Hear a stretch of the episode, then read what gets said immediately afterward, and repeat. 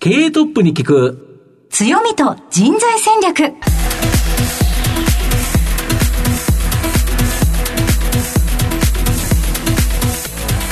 毎度相場の福の神こと藤本信之です。アシスタントの飯村美希です。経営トップに聞く強みと人材戦略。この番組は相場の福の神こと財産ネット企業調査部長の藤本信之さんが注目企業の経営トップや人材戦略を担うキーパーソンをゲストにお迎えしてお送りします。企業を作るのはそこで働く人ということなんですがゲストには毎回事業戦略上独特の強みとその強みを生かすための人材戦略じっくりとお伺いしていきます。この後早速トップのご登場です。この番組は JAC リクルートメントの提供でお送りします。経営トップに聞く。強みと人材戦略経営トップに聞く強みと人材戦略。本日のゲストをご紹介します。東証プライム上場証券コード5976甲州派熱連代表取締役社長執行役員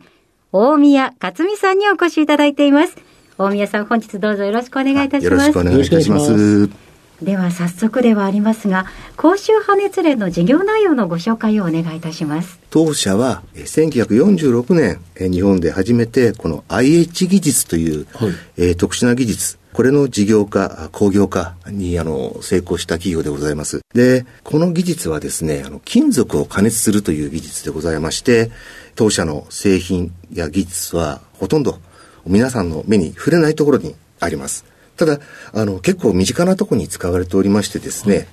えー、我々のお客様だと、やっぱり自動車、建築、土木、建設機械、工作機械業界さんが主なお客様というふうになります。で、この技術を使いまして、金属の機械的性質っていうのを向上させてましてですね、金属の高強度化とか、高耐久性、あと、高寿命化、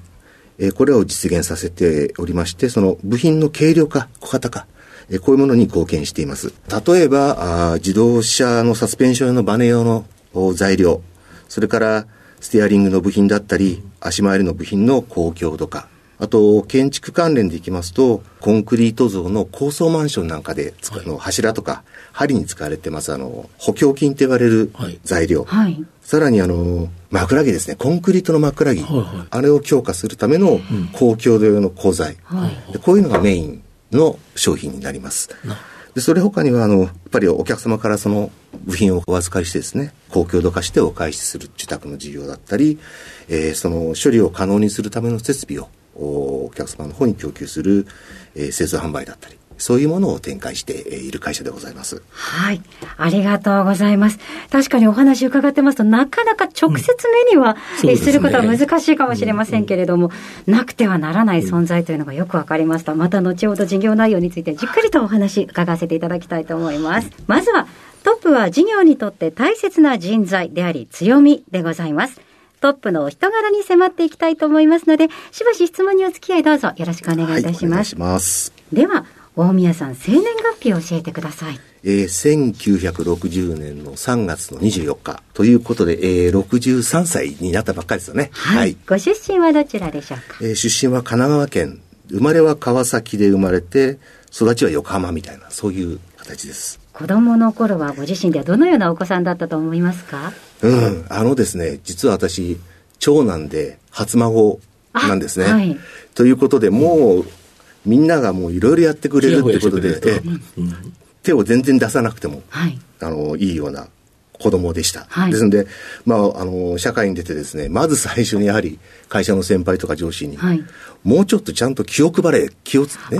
そういう指導は結構受けたというのを記憶してますね。何もしないんですよ。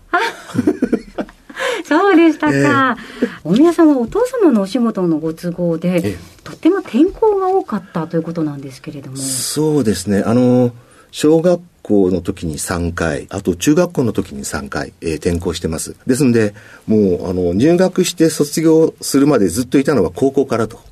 そういうことでした。結構そのちっちゃい時にこう転校するっていうと、そのドキドキするし、新しい環境だし、はい、あるじゃないですか。友達もいないし。はい、で、そういうようなのはですね、な何気にだから、今でも、生きてて、新しい環境の順応性ですか、はい、ああいうのは結構あるかなって自分では思いますけどね。はい、ええ。となりますと、部活動などはなかなか難しかったんでしょうか？うん、でも、あの、高校からですね、はい、通して部活をやりました。軟式テニス部なんですけども、はい、入るきっかけはまあ、友達の付き添いで行ったらそのまま無理やり連れてかれて、はい、自分お前も入れっていうんで、入らされたんですけれど、まあ初心者なんですね。で、そういった中でそのテニスってダブルスなんで、はい、そのペアに迷惑かけないようにしなきゃいけないっていうので、はい、結構あの高校の時は練習をしましたね。ええ。千本素振りとか百本サーブとか、自分でね、貸して、結構やってましたよ。あ、そうですか、ええ、結構強かったんじゃないですか？いやいや、強くないんですよね。ですんで、3年生の時だからそういうことの一生懸命やって、なんとか県大会まで出れるようになったって、神奈川県のですね、はい、というところまではいけたんですけれども、勉強全くダメだったということになりますかね、そうなると。ではね、ちょっと受験はご苦労があったんじゃないですか。そうですね、まあ1年浪人して、はい、で、あの、大学入ってということになりますけれどもね。どちらに進まれたんでしょう？ああの中央大学の理工学部に入りまして、はい、ここもでもね、ダメなんです。軟式テニスにのめり込んじゃってまして、はい、あの、大学時代も、その、まあ、同好会も入ったんですけども、高校の OB で、そのままコーチで高校に、えー、行ってたんですよ。はい、ですんで、あのー、まあ、大学行って授業を受けるともうその足ですぐに高校に戻って、はい、授業中の時にもテニスコート行って、ローラー引いて、えー、整地をして、はい、えー、あのー、練習来るのを待ってたり、まあ、たるんだた練習をやってるともう、なんか、壊していいようなラケット探してきて、地面にバーンとぶったたいて、カツを入れたりとか、あと、まあ、試合に負けて、負けるとみんなで丸坊主になったりとか、えー、で、その丸坊主のままで、ジャージ着てそのまま大学行ったりとか、なんかもうそういう感じでも大学時代も過ごしてたんで。なんて熱血でいい先輩すごいでしょ。すごいんですよ。でもちゃんとあの、壊していいラケット持ってきてっていうところが冷静ですよね。だってね、高いですからね。そうですよね。その後、社会人のスタートはどちらだったんでしょうか？もう学業全然というところで、大学の推薦なんか全然もらえるような状態じゃなくて、えー、その当時、リクルートの雑誌っていうんですかね、はい、就職雑誌の中にいろいろとその持ち込み長きがあるじゃないですか。はいあれをこう見て自分で、これ面白いかな、面白くないかな、みたいなの見ながら、うん、えー、やった中に、IH 技術っていう、その、はい、なんだこれみたいなわか,、わかんない技術の会社があって、ちょっと面白そうだなと思って出したんですね。で、IH 技術って何だろうと思ったんですけど、調べたら大学で習ってたんですけども、まあ、全然頭入ってなかった。っていうところで、まあ、そういったところで、あの、今の会社に拾っていただいて、えー、その当時の大卒4人しか入ってないんですけどもね。それもその入れてもらって設計で機械の設計にをやるというのが社会人になってからのスタートになりますかね。はい。当時、この高周波熱連はどのくらいの規模の会社だったのでしょうか？従業員が500何十名ぐらい、まだまだ会社で、海外にも私が来た時には、韓国に1社と、も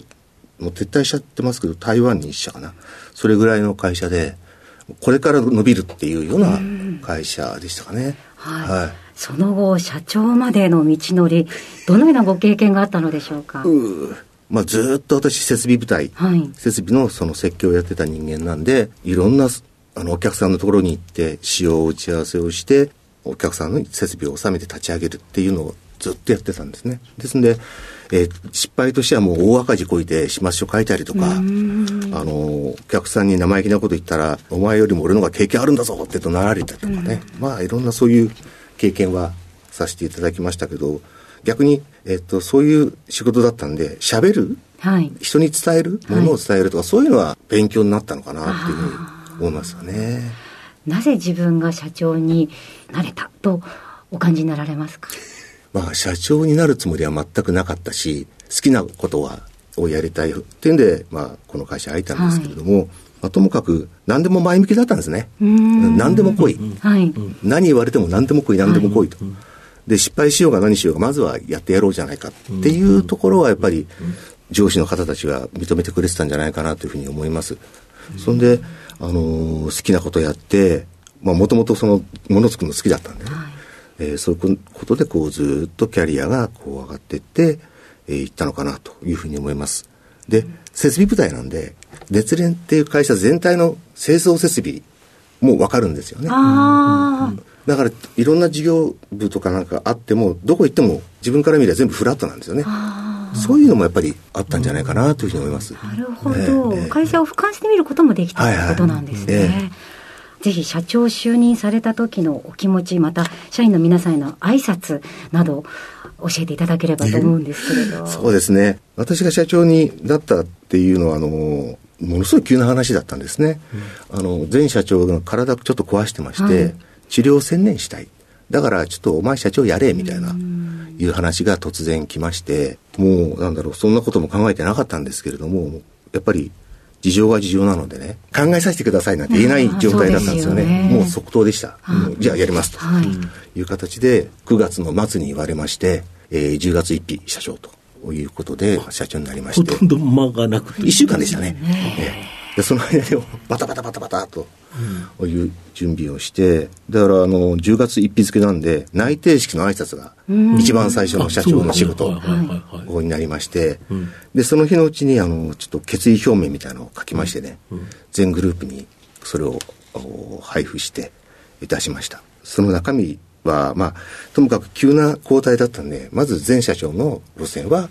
投資するよ継続するから安心してねっていうのとあと自分のモットーなんですけど、まあ、常に前向きっていうのと現状だっていうのが自分のモットーなんですね、はい、でこれについて話をしてやればできるねっていうやればできるんだよっていうようなあの意味合いのことをいっぱい語ったような気がしますね。なかなか急なことで、うん、あのドキドキする毎日も多かったんじゃないかと思うんですけれども、はい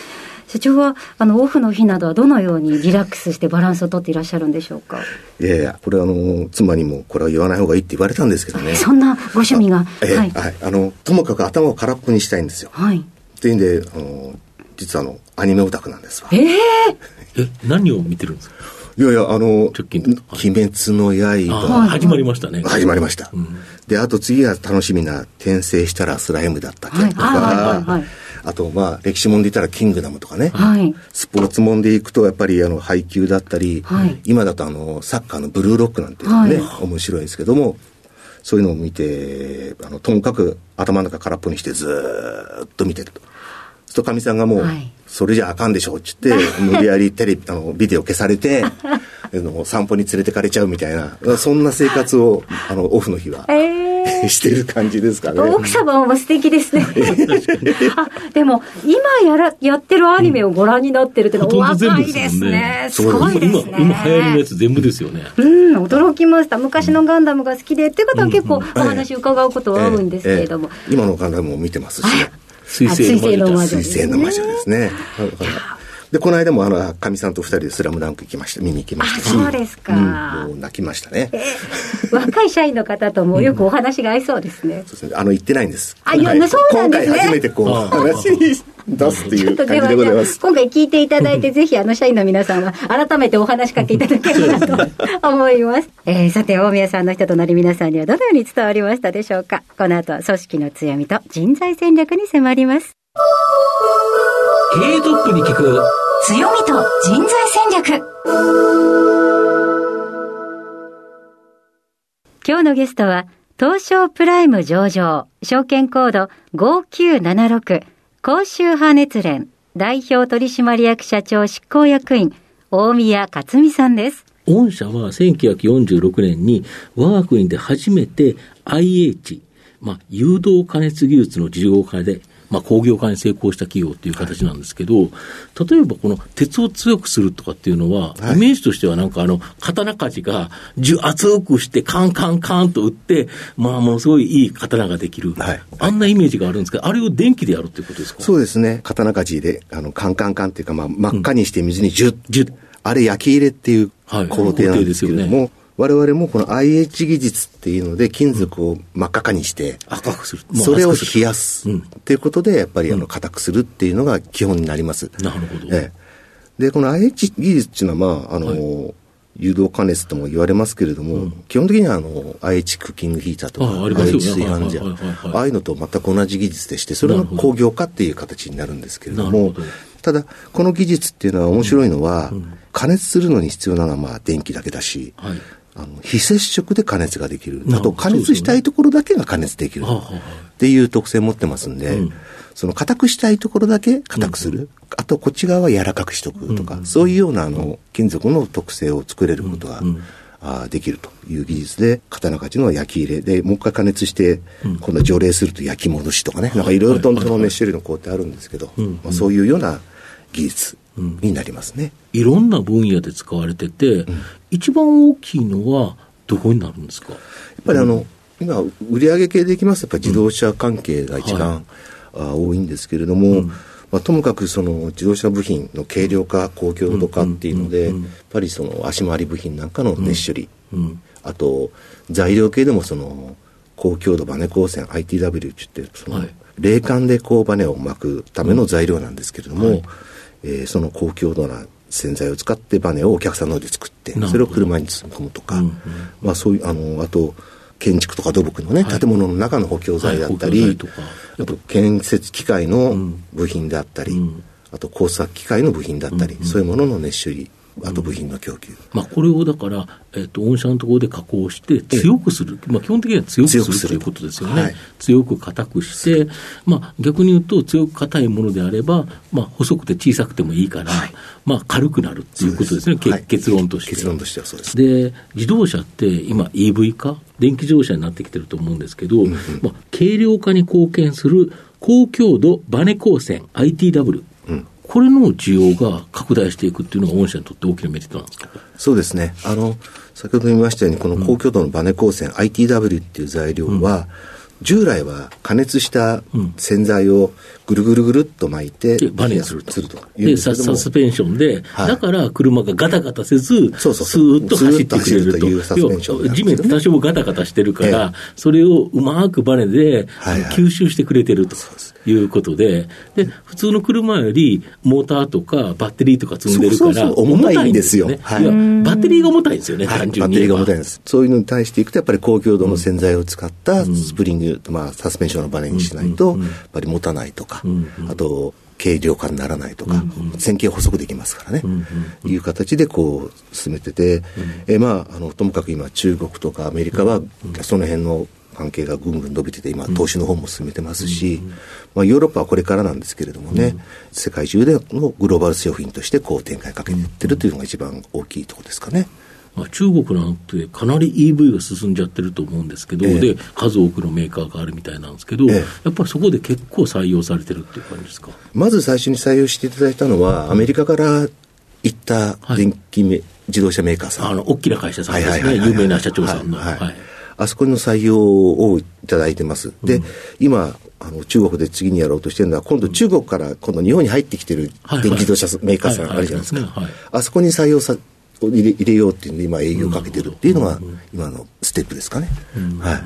だこのあたりは今後、かなり成長を期待できそうと。そうですね。はい。そういうふうに考えてます。あと、やっぱり環境に優しいとかっていうと、やっぱり軽量化って、ありとあらゆるものが軽量化できると、産業にとってはいいことが多いということでいうと、はい、やっぱり御社の加工技術、この活躍の場、広がりそうですか？環境特性でいきますと、ともかく、その熱処理っていう工程でいくと、おそらく一番あの CO2 の排出量が少ない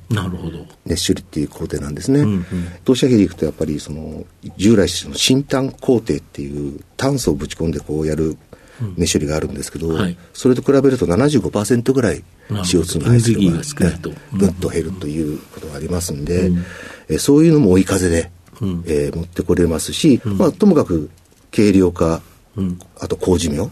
そういうところを考えるとその環境特性っていうのは非常に優れてる、うん、その技術じゃないかなというふうに思います。なるほど。この分野では、御社はやはり日トップ企業ということですよね。そうですね、おかげさまで、うん、その熱処理の受託だったり、うん、この霊感成形用のバネ光線だったり、うん、えー、あとその先ほど言ったその建築の材料、うん。うん、この辺はたあのシェアとしては国内ではトップでやらせていただいているというところがございますね。でそんなやはり御社を支えているのは、やはりそこで働いている数多くの方、従業員の方ということで、やっぱり人材というのは非常に重要だと思うんですけど、今、御社、何人ぐらい働いてるんですか、えー、今、グループで1600人ぐらいですかね。なるほど、えー、ざっくりと何人がどんな仕事してるものなんですか？えーとですね、まず、まあ、ざっくりいきますと、その、うん。高強度洗剤の製品を作ってる部隊、こちらのが大体550名ぐらい。なるほど。で、あと、その受託、あと設備ですね。はいはい、こういうののをやってる部隊が今900名ほど、あのグループ一番多いんですね。グループが広いんで、えーいます。で、あとは開発系で 100,、100名とか、えーいう形で、まあ、人員構成としては動いているという感じですかね。なるほど。そういう人材っていうのは、やはり新卒採用したり、まあ、経験者採用という形でですね、まあ、この2つが多分、あの、主な採用だと思うんですけど、御社は大体どれぐらい採用されてるんですか？この4月って何人ぐらい入社されたんですか？えっと、今年はですね、えー、26名、えー入社していただきました。大体毎年ですね、20名から30名程度、ん。一番多い時で45名だったかな。それぐらいの新卒採用は、を継続している感じになりますね。なるほど、えー経験者も結構取ってるんですか？経験者の採用だと、えっと、まあ、まあ、5年平均でこう見ますと、大体30名ぐらいですかね、年間ですね。え例えば、こういうような人物に、まあ、うちの会社に来てほしいというような、望まれる人物像のようなものなんかございますか？えまあ、いろいろと、うちの人材本部なんかがいろいろ出してはいるんですけれども、はい。まあ、あの、ともかく努力をしまずに、お面白がってやっちゃう、頑張れちゃう人とか、あと、まあ、プロフェッショナルになりたいとか、んまあ、そういうようなあ方がまず第一かなと思いますし、えー経験者の方でいきますと、やはり、まあ、おキャリアアップの目的っていうのはね、まあ、あるとは思うんですけれども、それでもやっぱり10年ぐらいは、その自分の将来を見据えて、じっくりとやっていこうという人をこう採用してます。私個人的にはですね、成績とかなんかよりもですね、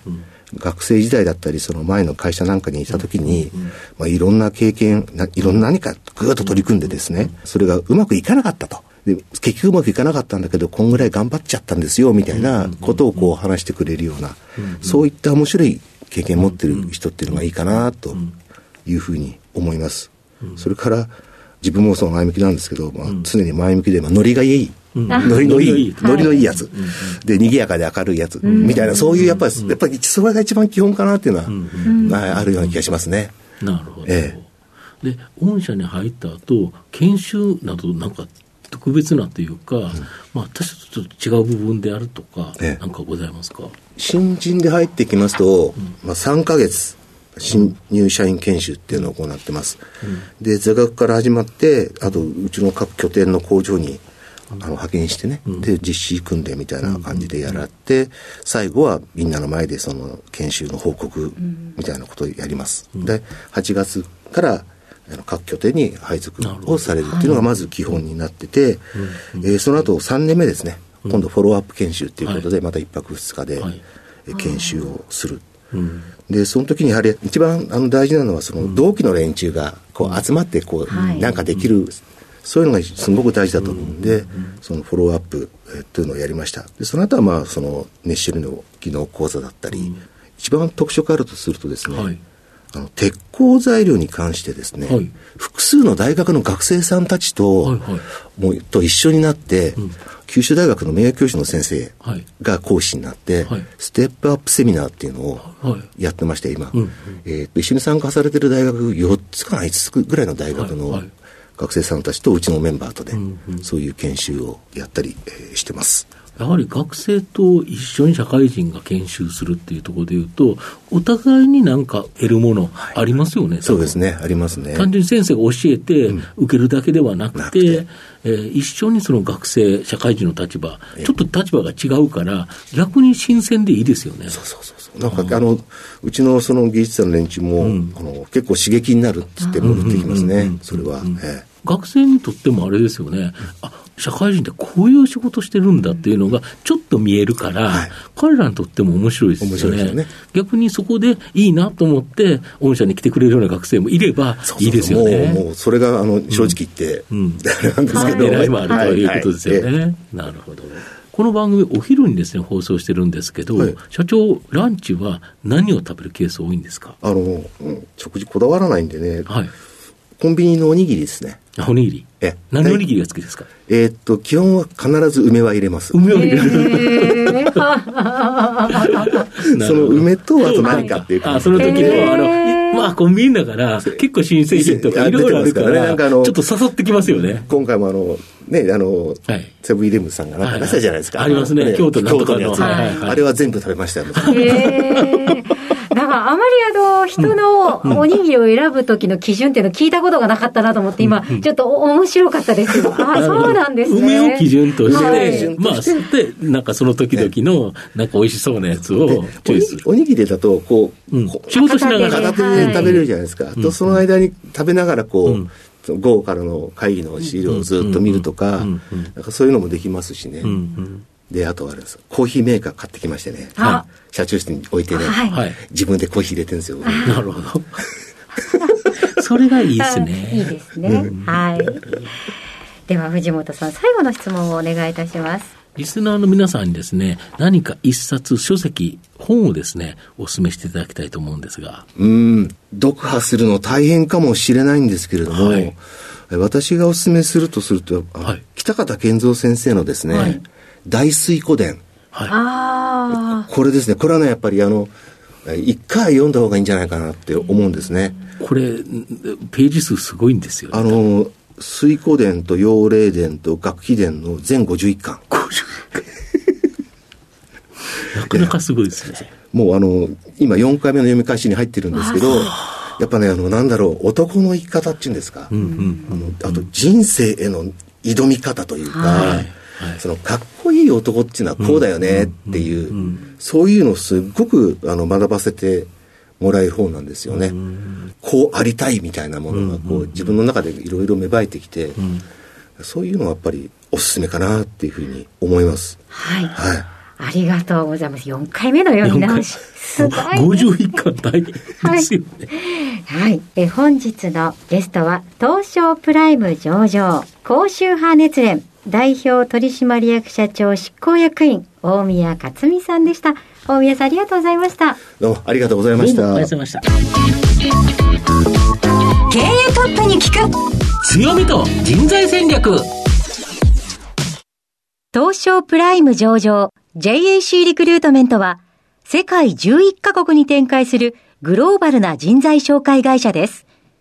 スペシャリストや管理職の人材紹介を通じて長年にわたり多くの企業の成長に貢献した実績を持ちます。当社では役員、CFO、CIO、本部長、社外取締役などの経営幹部層の人材紹介に特化した専門部署 JAC エグゼクティブを構え、企業の経営課題解決を支援しています。経験豊富なコンサルタントが経営課題をヒアリングし、課題解決に導く人材をご紹介いたします。企業の経営改革を担う人材など、経営幹部の採用なら、東証プライム上場、証券コード2124、JAC リクルートメントにお任せください。お送りしてきました経営トップに聞く強みと人材戦略はそろそろお別れのお時間です今日のゲストは高周波熱連代表取締役社長執行役員大宮克美さんでした。やはり社長のお人柄というのは聞いてみないと分かりませんね。そうですね。意外な趣味、はい、社員の人誰も知らなかったと思いますよ、はい、はい、ということでした。え番組を最初から聞けなかったという方も終了後はラジコのタイムフリーやポッドキャストでお楽しみいただけますのでぜひラジオ日経のウェブサイトのチェックも合わせてお願いいたします。それではここまでのお相手は相場の福の神財産ネット企業調査部長の藤本信之と飯村美希でお送りしました。次回のこの時間まで。ほなまた